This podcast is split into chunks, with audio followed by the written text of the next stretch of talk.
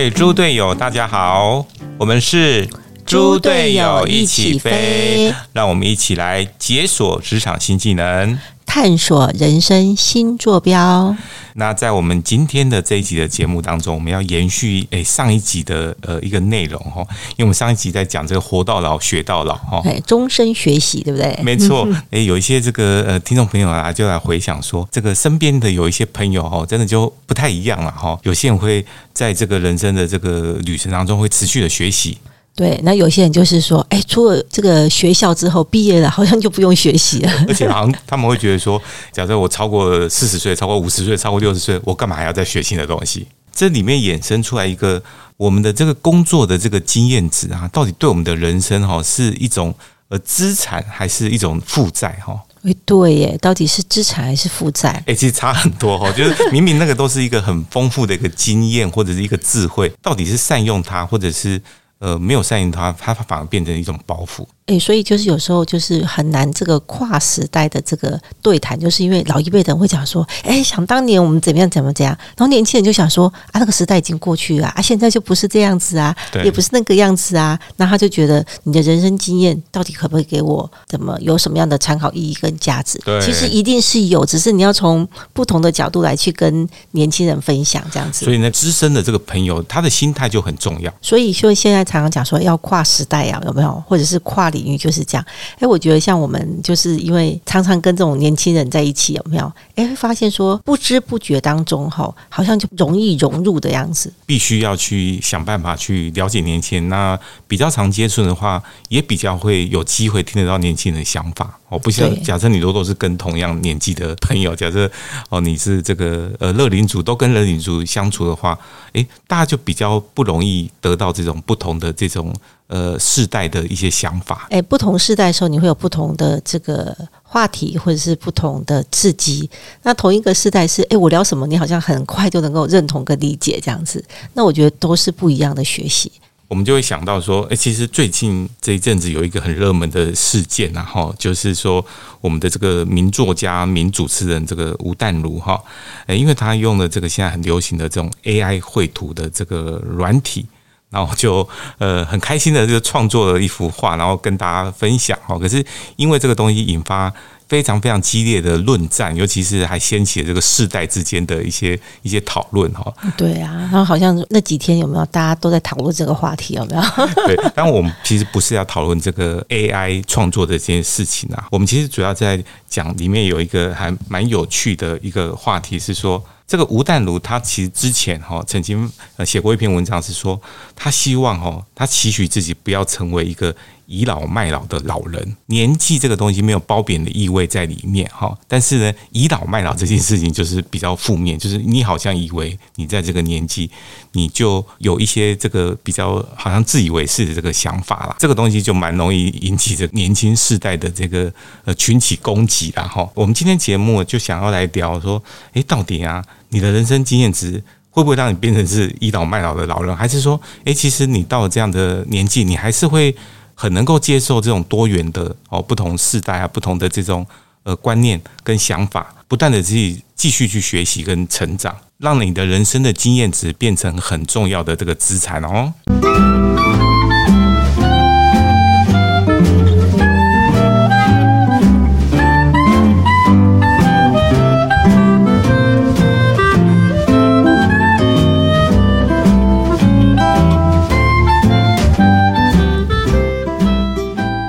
欢迎回到猪队友一起飞。那今天跟大家来聊说，这个你的人生经验值到底是资产还是负债这件事情。呃，其实我们在所谓的这个工作的场域哈，呃，所谓的这个中高龄就业这件事情，其实呃，大家应该都还蛮常看到的哈。对啊，因为其实现在整个社会现象已经变成这个乐龄族哈越来越多，有没有？因为所谓的这个 超高龄社会哈的时代来到了哈，是。那很自然就是说退休的这个年纪往后延哈，那大家其实不管是寻求这个事业第二春、第三春什么的的这个大有人在了哈。对啊，而且很多人呢，事业的第二春哈，或是第三春，有时候发展的诶，比他那个年轻的时候还发展的更好诶。真的，真的，我们比较容易接触到，就是譬如说，我们看到一些服务业哦，甚至像是不管是素食店啊，甚至连呃餐饮业啊，或者是便利超商，因为我们其实都会看得到这种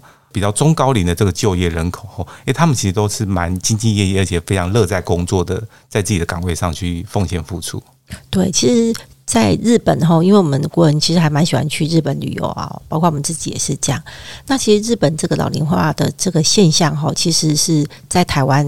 诶还要更早哈。所以我们到日本去旅游的时候，会看到这个有七十几岁的这个阿贝诶开机人车，而且他还穿的非常的绅士，有没有？而且他在开机人车的时候哈，因为阿贝哈年纪比较大，所以他开开车非常的稳呢。嗯，然后很有这个绅士的风度，然后也非常有礼貌。哎，那时候我就觉得一开始是觉得有点不大习惯呢。哎，怎么让一个七十岁的这个大哥啊，哈，来服务我们嘛，哈？哎，现在发现，在台湾越来越多这样子的这个现象，很多的这个服务业的职场上面，不分年纪的，在自己的工作岗位上，哈，来去贡献他自己的这个才能跟时间呐，哈。对啊，我觉得如果是换成是我，我也想要这样子，因为人家说这个要活就要动嘛。哎，我如果六十岁或六十五岁退休了，然后现在大家平均的这个余命有没有还有那么长的时间哈？哎，我其实闲置在家里吼，有时候也觉得真的还闲得慌。然后跟这个老伴有没有两个人每天这样子，两个眼睛对两个眼睛，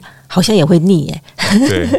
那我我其实觉得最重要的一个趋势是说，除了我们刚刚讲的这种服务业。以外哈，诶，我们观察到在这种比较更专业的这个领域哈，诶，你会发现说，一方面是因为这个呃所谓的这个人才断层的问题很严重，他们会希望说有一些哈，不管是中高龄甚至是退休的这些人才哈，他可以我继续回聘你哦，或者是呃别的公司就开始来抢这种人才。哎，我身边还蛮多这样的人呢。哎，像我的嫂嫂啊，或者是哥哥啊，哦，甚至是姐姐们哈，他们其实已经很多都是从公司退休了，然后又听到说，哎，他们又再度的回到公司里面去，这个担任类似像顾问的工作，有的是在原公司，那有的是在这个新的公司来聘请他们这样子。呃，这个真的是职场上哈非常呃重要的一个趋势啊。那我们观察到说，很多这个国营呃事业和国营企业哈，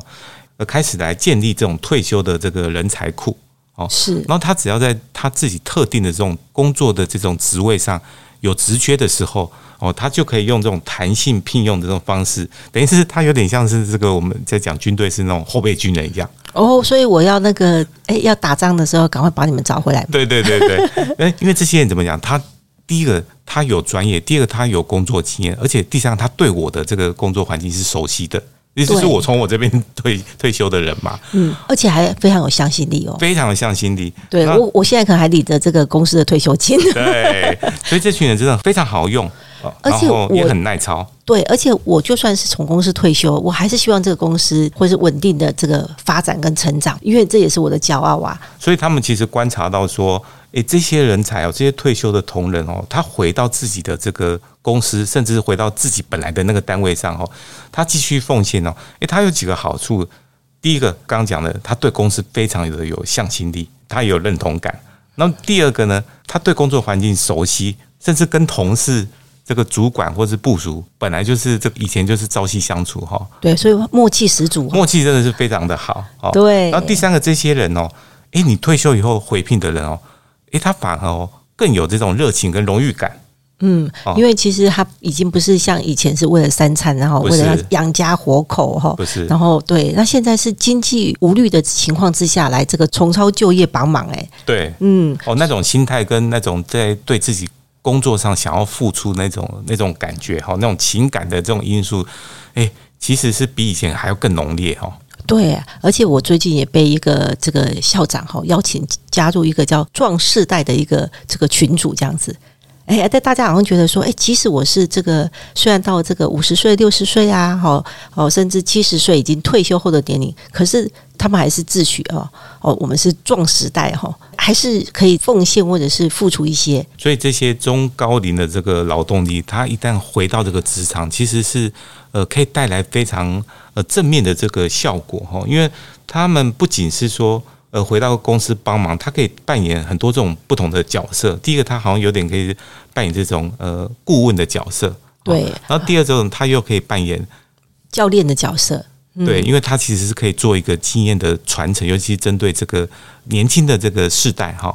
哎，刚好现在出现人才断层了哈，那非常严重，非常严重。嗯，那他回来，他就会把他自己的这个呃专业，其而且他因为他已经退休了哈，他会更无私的去奉献，因为他没有什么升迁压力。对，因为他的重点已经不会去涉及到你的什么，哎，什么你的考绩如何啊，绩效如何啊？对对对。那和现在这个主管有没有也也不会有什么冲突就对了，因为反正我就是我是回来帮忙的，哎，反而是。这个没有矛盾，有没有？哎，相辅相成，也不会有冲突哈。对，哎，所以我觉得他们这种呃设计的机制真的是很好哈。那他们回来真的就像老师教练这样子，很愿意教，然后他会希望，哎，我教出来的这些这个呃伙伴哈，年轻的这个伙伴都能够学会我的东西，赶快上手。对，而且现在讲说这个人资界哈，最重要的这个议题哈，已经是这个高龄人资的这个资源运用哈。因为我们刚刚谈到的这个国营事业，诶，他们在这个人高龄人资的资料库里面已经建立了十一年之久，诶，在现在哈，就是经过十年之后，发现诶，这样子的一个这个高龄的人资的这个资料哈，资料库，诶，真的是对公司来讲哦，得到相辅相成的这个诶角色，这样子。对，然后在这个实物上的这个呃运作上面的，他们就会发现说，这个中高龄的这些这个就业人口是，尤其是退休。后，然后再回聘的这些人才哈，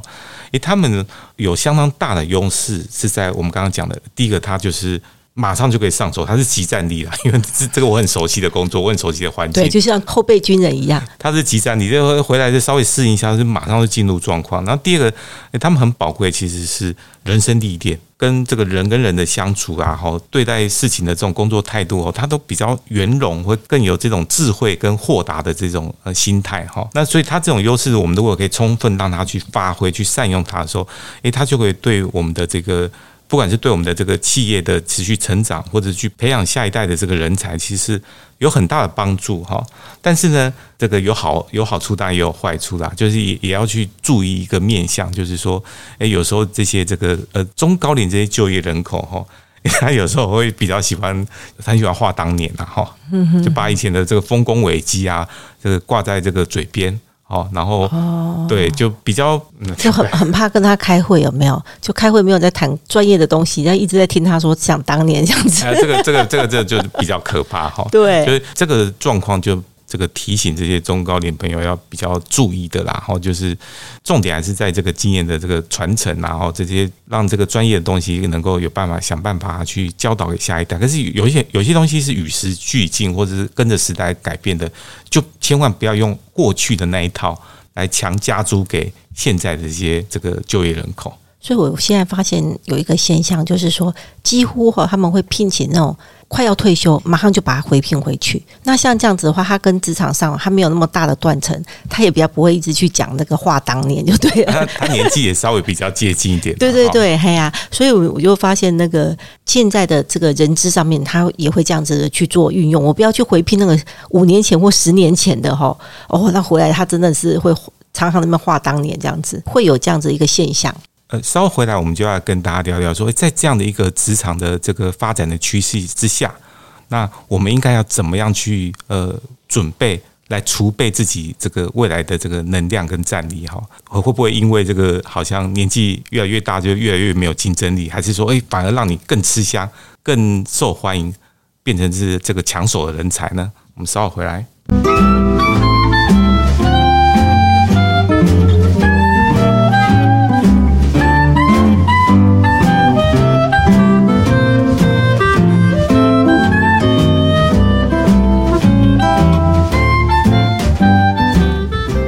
回到猪队友一起飞。今天呢，跟大家聊的这个话题叫什么？叫做你的这个人生的经验值哈，到底是资产还是负债哈？上一集我们在聊所谓的这个活到老学到老，终身学习这样的一个呃这样的一个趋势嘛哈。老实讲，大陆有在这个在职场上待稍微比较久一点的这个朋友，可能会有注意到一个现象，包括我其实常常有机会去采访一些企业家哈。其实，在管理上哈，尤其是很大企业这种管理哦，他们其实很怕遇到一种人。那往往公司是会存在很多种人，就是他的年资哈很深，但是呢，年资越深哦，竞争力并没有随着年资的这个成长而成正比的增加。因为心态上的问题啊，或者说呃，因因为自己呃要承担这种呃，不管是家庭啊，或者这个子女啊、和教育啊，各种更多更多的这种呃承担的时候哈。往往会在工作上的这个付出上哦，会比较开始有这种呃竞争力下滑的这样现象。我们比较容易遇到几种情况哈。呃，第一个是说有一些这个中高龄的朋友是，他根本不知道那个时代已经进展到什么程度了哦，因为他没有跟上这个时代，好，所以他也不知道说，诶，有一些这个。呃，不管是数位化的这种工具啊，或者说有些现在什么智慧科技等等，或者说现在有些新的潮流、新的商业趋势的这个产生，因为他根本都没有在关注，也没有在想要跟上这个时代，没有 update，他完全没有 update，然后他也，所以他就觉得他完全跟不上时代，然后他其实没有意识到哦，啊，这种是一种现象哦。那其实这种人还蛮幸福的，嗯，因为他还可以再继续在那个职场上。那个继续工作，那没有被淘汰。往往其实就是就是我刚刚讲的时候，很多企业家其实很烦恼，是因为他公司里面会有很多这样的人，可是因为你年纪很深，或者大家有感情的，他他总不能去呃随随随便便随随便便说对对换掉，对他也觉得说啊，你可能就快要。在五年，在十年就要退休了。对啊，就是他可能在这个职场上，他已经很熟悉那个工作，虽然他没有升级，可是好像也没有很强烈或者是必要性去把它换掉。那我觉得是有些工作职场上的确就是还可以这样子，可是有一些工作是一直要创新。那你说你是在广告界啊，或者是在业务上面有没有？哎，其实很容易就被淘汰掉。哎，嗯，对。如果真的要比这些东西的，大概就会被淘汰掉啊。如果说，那你在一个呃大的公司里面当一个小螺丝钉，那么就做好这个本分的工作，他就可以觉得说我这样可以一直做到这个退休。对，所以我觉得就是这个，就是当你选择在什么样的。工作有没有，或者你的人生定位在什么样的价值？好像也定位了说你需不需要要在学习。所以刚刚讲的这个第一种状况是，哎，他其实根本就也不知道这个时代已经，他也不知道他他脱节，他也不知道他脱节。那第二种是，哎，他其实可能知道，但是我态度上哦，有时候真的是人这个呃，随着年纪渐长哦，他其实是蛮畏惧或者不想去学习这个新事物。哦，对他心态上是其实是蛮排斥或者抗拒这件事情的，因为大部分对自己不熟悉的新事物是有恐惧的。哎，完全是这样子。你就不管说我们其实，在生活上，哦，不要讲说工作上，其实生活上很多的事物，光我们说要去哪一个餐厅吃个饭，没去过餐厅，有些人就觉得我不想去，我不想尝试。这这个真的是一个蛮好的观察指标。我们我们待会。可以来分享这个部分。那这个为什么他们会有这样态度？其实有一个很明显的是，他们会觉得说啊，反正我的部署或者是我的这个年轻的朋友，就让他去学就好了。哦，可以依赖别人，我可以依赖别人啊！我都已经当到一个主管了，我我可以靠别人啊！我就就找年轻人，每一个都会。假设我不会电脑，每个年轻人都会，或者是我不会某一种工具。啊，叫他去学啊！我干嘛那么年纪那么大，我还在学这个东西？哦，那那这也是他的优势啊，他优势对啊，因为因为如果他在那个职场上，他刚好有这个优势，可以别人替代他，也不是不行啊。那第三种就有点更这个畸形了，就是说，哦，他本质上觉得这个新事物是很不 OK 的，就是说不认同这个新思维，他完全不认同，他就觉得我不认同，我干嘛去学？对，就像我以以前电脑刚出来的时候，还会还会有人讲说，哎，那个电脑上。就是网络上的讯息很多都是错误的，所以我们都不要用电脑。对，会有会有一些比较偏激的这个想法啊。还有那个过去的年代，就是说，哎，我的钱都是藏在自己的床底下，我不要放在银行，不保险。对，不保险这样。但我们是其实是举这种比较极端的例子啦，没有，我们是听妈妈讲他们那个年代的思想。那另外一种情况哈，是说，哎，他可能觉得说，哎，我要跟上时代，我我自己也想要学点东西。一个是怎么样？年纪哈比较大了，脑筋不管用，他怎么学都学不会，因为这个技能或这个工具不是他熟悉的，那他怎么学就哎就学不上手哦。那所以他后来就会放弃。然后他学了一次两次以后，他就会放弃。他就觉得说，他不是跟不上时代，其实他有想要跟上时代，可是没办法，他就是学不会哦，总是学不会这样子。对，那这个时代其实也也没有办法了。所以其实我觉得观察下来学习有两种啊，一种就是你会在自己熟悉的这个领域里面一直钻研去守。去学习，然后他可能有一个新的工具或者新的平台出来的时候，哎，我就会赶快也想要去呃了解，或者是想要去熟悉。哎，类似说，哎，我本来就是对烘焙很有兴趣啊。那现在如果有气炸锅出来了，哎，我也新的工具，新的工具我也要去尝试一下。然后如果有新的平台，好，就是现在很多这种食谱的这种教学的这个影片或什么的，新的平台他也可以去，因为新的平台再去。扩展他的学习，对啊，或者现在不是有那种什么主厨当家的？哎，我也想要去，就是实体的这个体验的烹饪教室，烹饪教室，对，就是只要跟这个有关的新的方式，我也很想学习。哎，就是在这个领域上面，而且这个这样的学习是比较得心应手，比较这个顺理成章哦，顺水推舟的感觉。但是也有可能是说，哎，我到一个年龄之后，我想要这个跨领域的学习，就是我从我以前。从来没有去摸过这个所谓的诶摄影，可是我到现在我就觉得我想要学摄影，也有可能这样子。这个就蛮有挑战性的哦。哎呀，那我要学这个剪片，然后学什么威力导演，然后学什么剪映，然后我要上字幕，就这里面要学的东西很多很多。那这是以前我不熟悉的领域，这样子。因为这个东西已经比较难进入状况，比较难上手。可是，一旦你学会，其实是。会获得更大成就感跟乐趣，对，超有成就感的耶。对，而且你会跨到一个完全不一样的这个领域，然后在那边呃可能会呃交到这种不同领域的朋友，或者得到这种不同这种层次的这种呃乐趣，这样子。对，所以这两种学习，我觉得都是很棒的学习，这样都还蛮鼓励大家。其实只要有这种学习的这种心，我都觉得。哎，真的是蛮值得鼓励的哈，因为我们看到是更多的朋友，他他比较习惯说啊，我本来会什么就会什么了，我干嘛 还要去学新的东西，很累呢。可是我觉得有时候反而是到了一个人生的一个阶段，有没有？哎，有一点时间，或是给自己一个挑战，有没有？这个时候你比较有能量哈，来去做学习。就像我们这几年就常常听到周遭朋友就说，哎，我想要去考这个。潜水的这个证照这样子，哎，好像路上的东西都玩过，有没有？哎，想要到海里面试试看，真的是不同的这个尝试啊！哈，我们只要问一句话，我们只要问一句话，其实就蛮关键的，就是说，如果你不继续学习的话，你会的这个技能，或者你现在在工作上主要在用的用的这个呃专业的这个部分。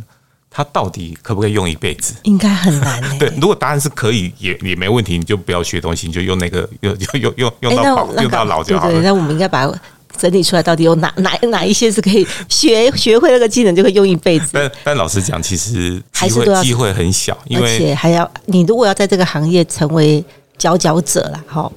好像真的都要一直升级，因为不只是这个职场上的技能你要升级，可能你你的这个情绪管理呀，还是说哦你的待人接物啊，除了技能拥有以外，好像你还是有别的东西可以升级。没错，没错。所以你不管是换了公司啊，还还是当了老板，就算你看哦，如果你这个技能你原本是个员工，你有这个技能，可是你当了老板。同样这个技能以外，你好像还要再学别的。你当老板，你一定要学更多的东西，要不然你会被员工或者被你的客户或者的供应商伙伴哈，可能被吃了或者被骗了或者被糊弄了这样子哈。你一定还是要自己更需要去学习更多的这个新事物啊，因为你不可能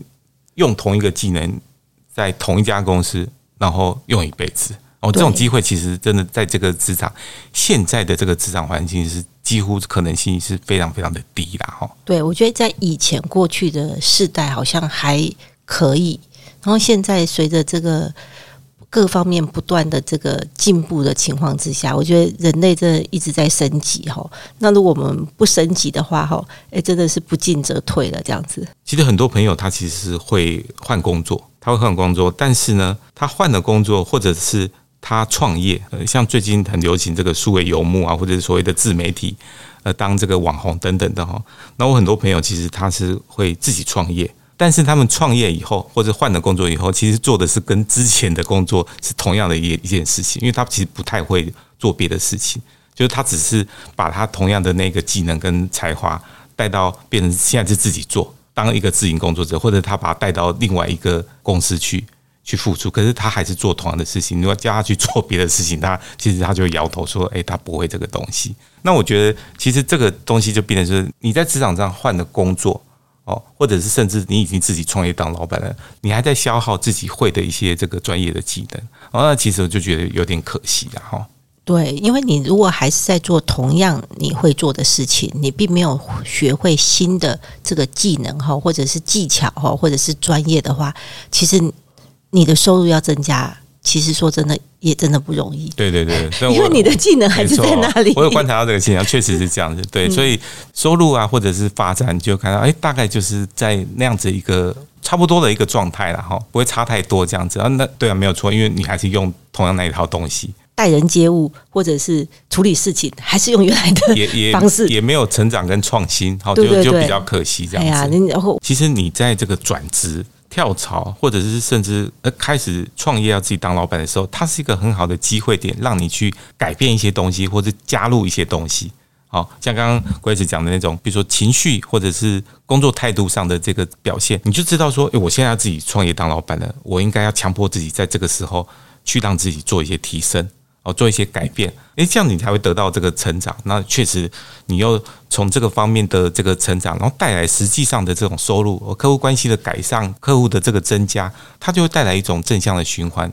让你觉得说，诶，我这样的改变是是对的，我要继续努力往这样的方向去走。哦，所以真的哈，不要让我们的竞争力哈没有随着这个自己年资的增加哈而同步的成长，哈，这样就比较可惜了哈。要让自己的优势应该是在岁月历练后的智慧跟经验，然后，那我们刚刚谈的也是，就是说，哎，除了我们自己观察到的，也有很多是我们周遭的这个好朋友或者是老板们有没有？哎，大家有时候在一起的时候分享出来的经验，这样子。